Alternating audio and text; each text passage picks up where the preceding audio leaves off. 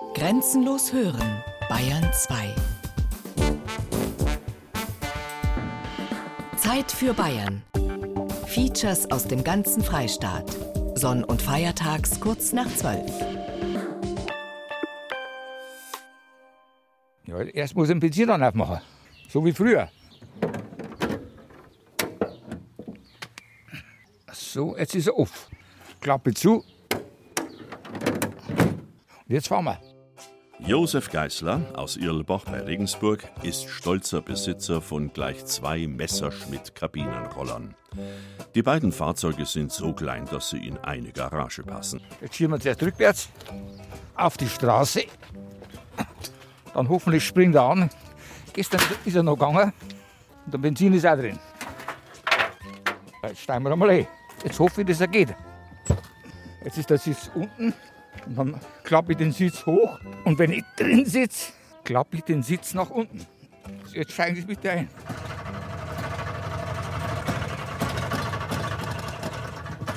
Also gleich springt er nicht an, der Caro, wie der Kabinenroller auch genannt wird. Das Fahrzeug hat nur drei Räder, zwei vorne, eins hinten. Das Einsteigen ist gar nicht so leicht. Der Beifahrer nimmt hinter dem Fahrer Platz und sitzt direkt auf dem Motor. Er springt anscheinend an. Er macht Anzeigen. Er hat das Gas angenommen. Jetzt tun wir den ersten Gang rein. Dann fahren wir. Wir fahren mit offener Kanzel, damit der Herr Muckenthaler etwas sieht. Die Sicht ist frei, der Ausblick gut. Eine frische Prise Fahrtwind weht einem um die Nase. Das ist angenehm, denn die Geschwindigkeit hält sich in Grenzen. Der Karo schneidelt ein bisschen, so 20 geht die sagen. Neben dem legendären VW-Käfer, der in Wolfsburg vom Band läuft und das meistverkaufte Auto der jungen Bundesrepublik ist, werden auch in Bayern kleine Fahrzeuge für den kleinen Mann produziert. Neben der Isetta, die BMW in München baut, oder dem Gokomobil, das Hans Glas in Dingolfing produziert, ist das vor allem der Messerschmitt-Kabinenroller aus Ringsburg. Josef Geißler beginnt 1953 eine Lehre bei Messerschmitt. 1958 kauft er seinen ersten Kabinenroller. Und es war auch früher ein Automobil oder ein Messerschmittroller für den täglichen Verkehr. Von der Konradsiedlung ins Messerschmittwerk raus, wo jetzt die Sparkasse ist. Das war ganz normal. Man ist auch im Winter gefahren. Das war ja der Vorteil, man war überdacht. Später ist ja erst das Coco gekommen, die Isetta, der Janus. Das erste überdachte Fahrzeug war der Messerschmitt Kabinenroller. Er ist ca. 75.000 Mal gebaut worden, von 1953 bis 1964. Mit der Währungsreform 1948 kommt die D-Mark und mit der D-Mark geht's wirtschaftlich aufwärts in Westdeutschland. Die Menschen können sich wieder was kaufen und sie machen mobil. Motorräder und kleine Autos sind gefragt. So, jetzt sind wir wieder im Hof. Jetzt läuft er im Leerlauf.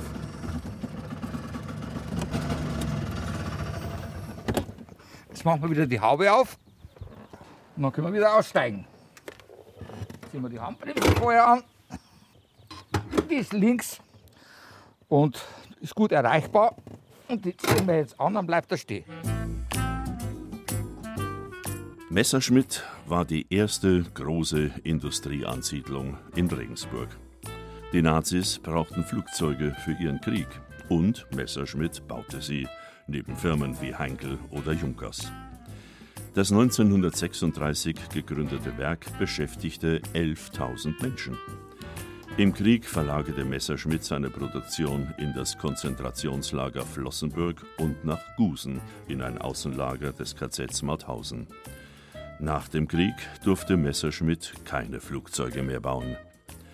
In Regensburg brachte ein findiger Geist, der einstige Flugzeugbauer Fritz Fendt, den Kabinenroller auf den Markt. Die erste Zeit, 49 bis 51, hat man dort mit den alten Pressen Töpfe gefertigt. Eimer, Töpfe, Schüsseln und so weiter, die in Massen für die verschiedenen Betriebe, Kantinen und so weiter gefertigt wurden. Für Milchhof, Milchkannen und so weiter. Milchkannen sind ja, ich glaube, zigtausend gemacht worden.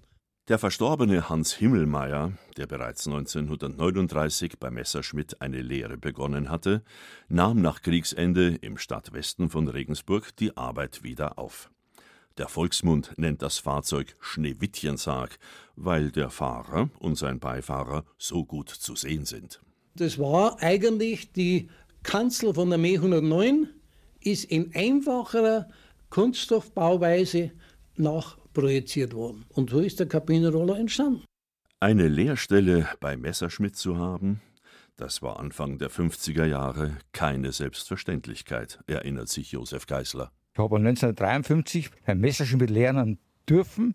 Da war eine Aufnahmeprüfung und es war damals eine Ehre, beim Messerschmitt lernen zu dürfen. War nicht für jedermann möglich. Und noch dazu Werkzeugmacher. Das war schon was Besonderes. In der Lehrzeit wurden wir schon eingesetzt. Wir haben geschweißt, die Rahmen haben wir gemacht.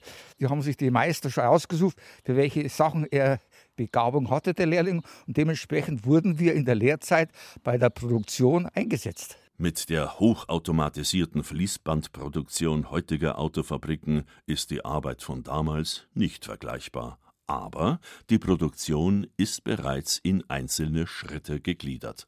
Ein richtiges Fließband war es nicht, aber es gab so Takte. Das ist nicht mit Motor bewegt worden, das ist halt geschoben worden. Manche haben die Innenverkleidung gemacht, manche haben die Kopfhüllen dran geschraubt. Die Teile waren ja bereits vorbereitet und die wurden dann zusammengesetzt. Als junger Mann fährt Josef Geißler mit dem Schneewittchensarg nicht nur täglich zur Arbeit, sondern auch in den Urlaub. Die Deutschen zieht's ans Mittelmeer. Josef Geißler macht sich auf nach Frankreich, in mondäne Urlaubsorte an der französischen Côte d'Azur. Auch Josef Geißler will was sehen von der Welt.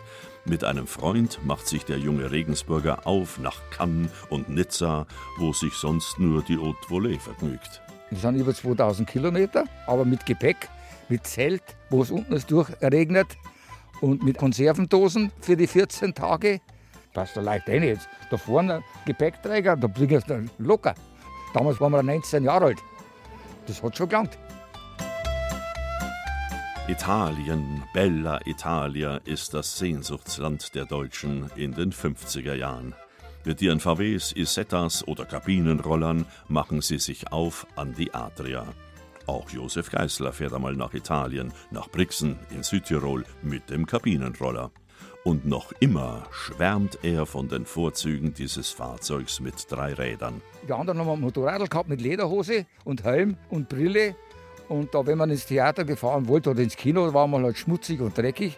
Und die Kabinenrollerfahrer, die sind halt trocken ausgestiegen. Und der Messerschmitt-Kabinenroller wird keineswegs nur in Deutschland gekauft. Das Fahrzeug aus Regensburg geht auch in den Export. Er hat eine einmalig gute Straßenlage und er ist auch sparsam im Verbrauch. Sogar die Engländer haben sehr viel gekauft, weil in England mit drei Rädern die Fahrzeuge ganz günstig versteuert werden. Es gibt also noch mehr Messerschmitt-Roller in England wie in Deutschland.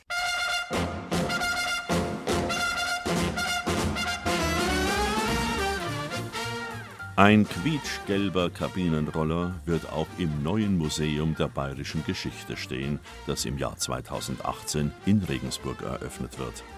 Der designierte Direktor, Richard Leubel, der auch das Haus der bayerischen Geschichte leitet, will im neuen Museum einen ganzen Fuhrpark ausstellen.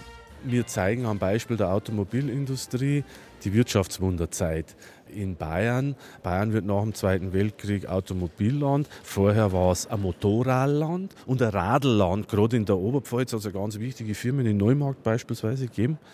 Aus dieser Tradition entwickeln sich dann besondere Autos heraus. Das ist total interessant, wenn man sieht, was sind die Wurzeln. Wenn man äh, hergeht und den Janus anschaut, der oben stehen wird, dieser Zündab-Auto.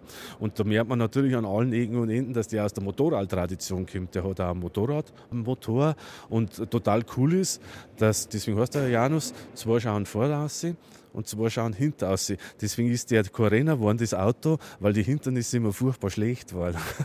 jetzt haben, sind da nicht so viel gebaut worden, aber wir haben tatsächlich einen kaufen können, der wird jetzt gerade hergerichtet und da sind wir total stolz.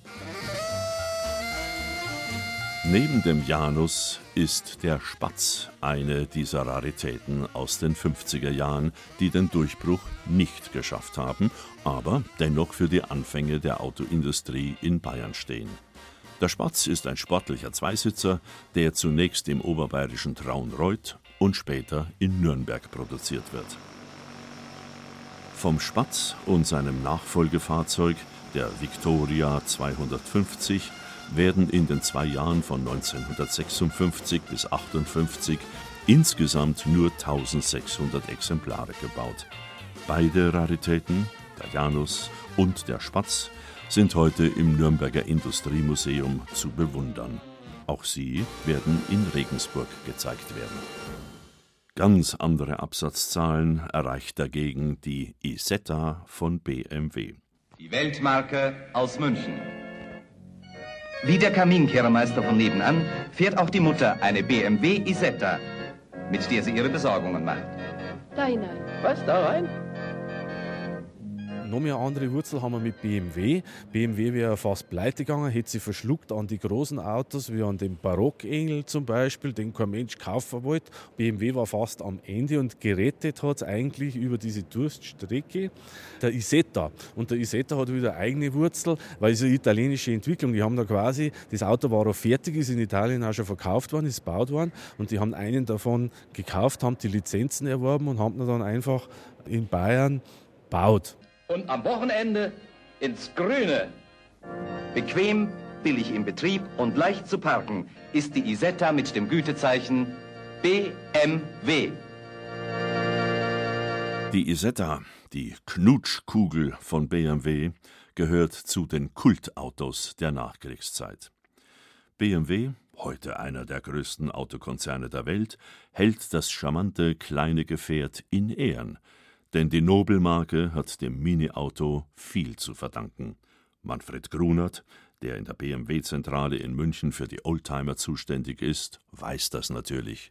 Die Isetta hat für mich zwei Dimensionen in der BMW-Geschichte. Das eine ist sagen wir, eine reine Produktdimension. Das ist äh, bis zu ihrem Produktionsende 1962 sind über 165.000 Stück verkauft worden und es war damit bis dahin das meistverkaufte BMW-Fahrzeug. Also damit ist schon klar, die Isetta hat schon auch Cashflow äh, gebracht. Ja.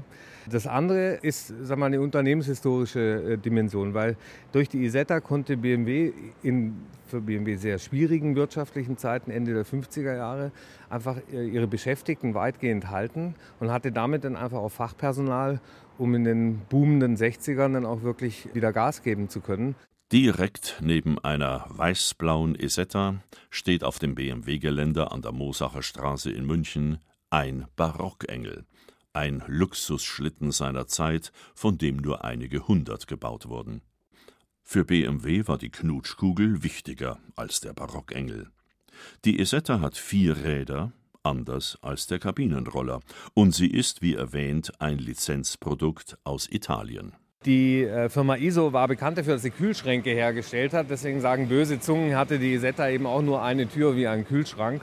Und BMW hat äh, gesagt, okay, das wollen wir haben und kauft dann äh, die Lizenz, um die Isetta zu bauen. Verändert die Isetta dann auch im Äußeren ein wenig, aber vor allen Dingen kommt ein BMW Einzylinder Motorradmotor rein und verkauft sie dann als BMW Isetta. In der Moosacher Straße in München betreibt der Autokonzern eine historische Werkstatt. Hier werden die Oldtimer der Kunden auf Vordermann gebracht.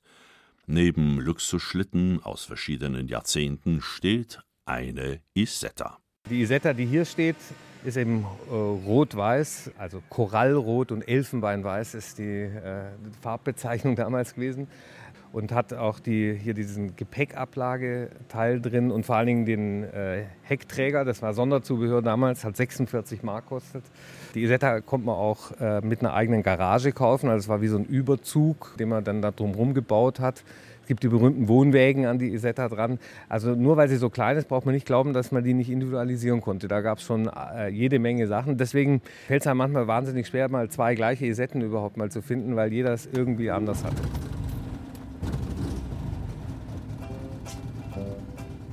Eine Fahrt mit der Isetta ist ähnlich abenteuerlich wie mit dem Messerschmitt Kabinenroller.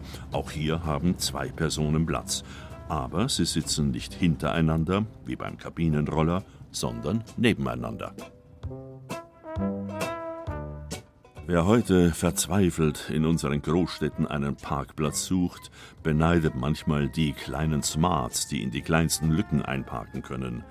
Auf die Idee ist BMW aber schon vor Jahrzehnten gekommen. Ich kann mich noch entsinnen, dass es eine, eine Smart-Werbung gab, wo der Smart seitlich einparkt.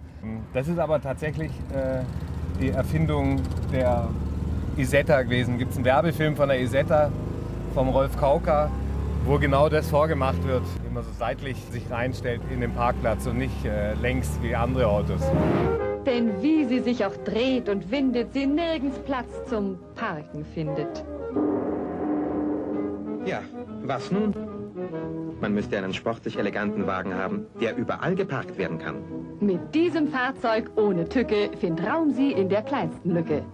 Ein schöner Traum, nicht wahr? Und es ist kaum zu glauben, man kann das Dach aufmachen. Die Isetta hat bereits ein Schiebedach.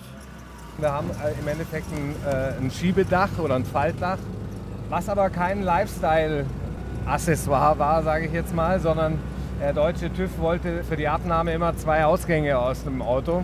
Und da die Isetta nur eine Tür hat, äh, brauchte man einen zweiten Ausgang und da hat man dieses Faltdach reingebaut. Im Vergleich mit der Isetta und dem Kabinenroller ist das Gokomobil, das Hans Glas in Dingolfing auf den Markt bringt, schon am ehesten ein Auto. Gokko, Gokko, kennt jung und alt. Das Dingolfinger Industriemuseum widmet dem Goggo ein ganzes Stockwerk. Alexander Bachner vom örtlichen BMW-Werk bleibt ehrfürchtig vor einem grauen kleinen Auto stehen. Also wir stehen da jetzt vor dem Gogo schlechthin. Das ist das Gogo-Mobil aus der ersten Serie. Das zeichnet sich dadurch aus, das hat noch sogenannte Ohrwaschel, wie es der Niederbayer so schön sagt. Und zwar hinten an den Kotflügel angebrachte Hutzen zur Motorkühlung. Später wurden diese dann durch Schlitze abgelöst. Außerdem hat es auch noch sogenannte Selbstmördertüren, weil die Türen hinten angeschlagen sind. Die Firma Glas kommt nicht aus der Rüstungsproduktion wie Messerschmitt und teils auch BMW. Sie hat vor dem Krieg Sämaschinen verkauft, dann Motorräder und schließlich das Gogo. Glas hat ja begonnen, nach dem Zweiten Weltkrieg dann auch wieder Roller herzustellen. Und dann ist der Hans Glas mal von München runtergefahren. Es hat an dem Tag fürchterlich geregnet. Überall unter Brücken die Motorradfahrer gesehen, die sich dort vor dem Regen untergestellt haben. Und da hat er dann die Idee gehabt, Mensch, wir brauchen was, Preis wie ein Motorrad, mit Bekleidung für zwei Personen, aber mit Dach. Und dann hat er seiner Entwicklungsabteilung den Auftrag gegeben, baut sowas. Und das, was wir hier sehen, das Gogo-Mobil, ist das Resultat daraus. In einer Scheune hat der inzwischen verstorbene Karl Dompert das Gogo konstruiert, das im Sommer 1955 auf den Markt kam.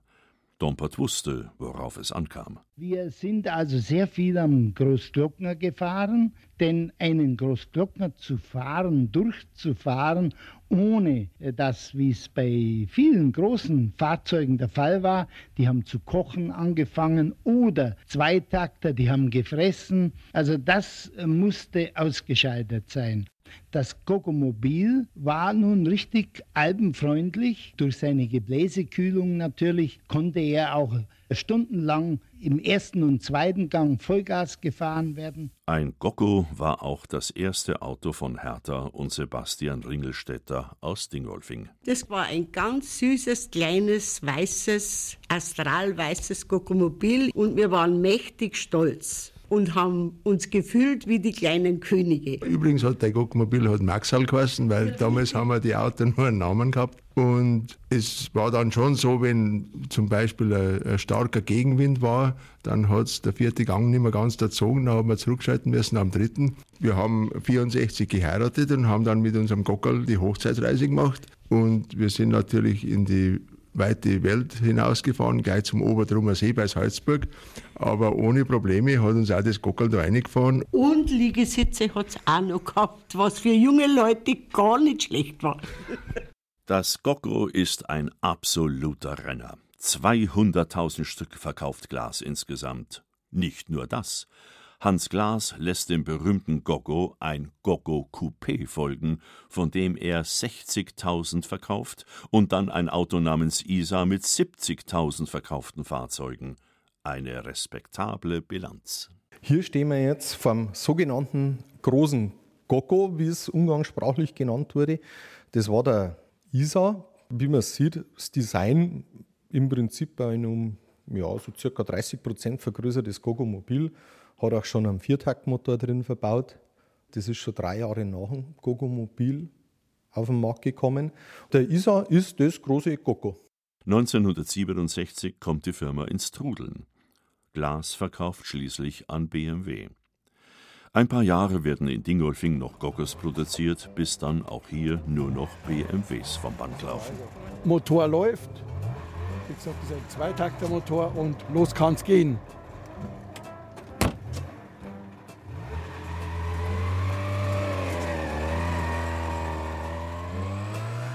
Stolzer Besitzer eines Goggomobils ist der Dingolfinger BMW-Händler Alfred Vögel. Sein Vater hat einst für Hans Glas gearbeitet. Wie der Vater von Alfred Vögel zu Hans Glas kam, ist eine schöne Anekdote aus dem Wirtschaftswunderland. Mein Vater war in jungen Jahren Kfz-Mechaniker und eines Tages an einem verregneten Oktober ging er zu Fuß über die Isarbrücke und der Firmengründer Hans Glas kam mit seinem Gocco, fuhr durch eine Pfütze und das Fahrzeug blieb stehen. Mein Vater ging daraufhin zu ihm, trocknete die Zündkerzenstecker und das Fahrzeug sprang wieder an. Daraufhin sagte Hans Glas, kommst morgen zu mir, solche Leute wie dich kann ich brauchen, kannst bei mir anfangen. Der Vater von Alfred Vögel avanciert schließlich zum persönlichen Chauffeur von Hans Glas. Er gründet später eine kleine Tankstelle und verkauft Goggos. Sohn Alfred Vögel verkauft heute BMWs, aber natürlich besitzt er ein Goggo, allerdings ein Goggo Coupé. Das ist schon fast wie ein kleiner Sportwagen mit roten Sitzen. Wir fahren jetzt das Glas Goggo Coupé. Das ist die sportlichere Variante gegenüber dem normalen Goggo-Mobil. Die Sitze sind ein bisschen tiefer, die Karosserieform ist flacher der Motor hat hier 250 Kubikzentimeter und leistet 13,6 PS und hat eine Höchstgeschwindigkeit von 80 km/h. Alfred Vögel hat das Autofahren selbst in einem Gocco gelernt. Daheim auf einem Parkplatz auf dem Betriebsgelände. Das Gocco war eine geniale Idee ihres Erfinders Hans Glas der einfach ein Fahrzeug für den kleinen Mann bauen wollte. Das Geniale war eine für damals bezahlbare Mobilität für die breite Masse. Das Geniale war auch, dass das Fahrzeug sehr einfach gebaut war, ohne dass das Fahrzeug groß reparaturanfällig war. Das heißt, in den Unterhaltskosten war das Fahrzeug natürlich sehr, sehr gering und das war für viele wichtig, weil ja die Einkommen in dieser Zeit nicht entsprechend hoch waren. Aber die Zeit der Kleinstwagen und Rollermobile war vorbei. BMW aber produziert auch heute noch. Neben Audi, Mercedes oder VW ist BMW einer der ganz großen deutschen Autokonzerne, deren Produkte weltweit gefragt sind. Ohne die Isetta gäbe es vielleicht BMW nicht mehr. Und ohne das Goggo gäbe es das BMW-Werk in Dingolfing nicht in dem heute 18.000 Menschen arbeiten. Jetzt befinden wir uns gerade am Hans-Glas-Denkmal. Das wurde errichtet. Er sitzt dort, der Firmengründer, und schaut hier auf sein damaliges Werk, links das BMW-Werk heute 2.1. Und hier wurden früher die Gokos gebaut. Hätte es die Firma Glas und natürlich das Gokomobil nicht gegeben, wäre hier in Dingolfing vieles anders gelaufen ich würde sagen, für ganz Niederbayern aus heutiger Sicht anders gelaufen. Ja, äh, wir haben hier eine große Wirtschaftskraft durch das BMW-Werk und Glas war letztendlich ausschlaggebend dafür.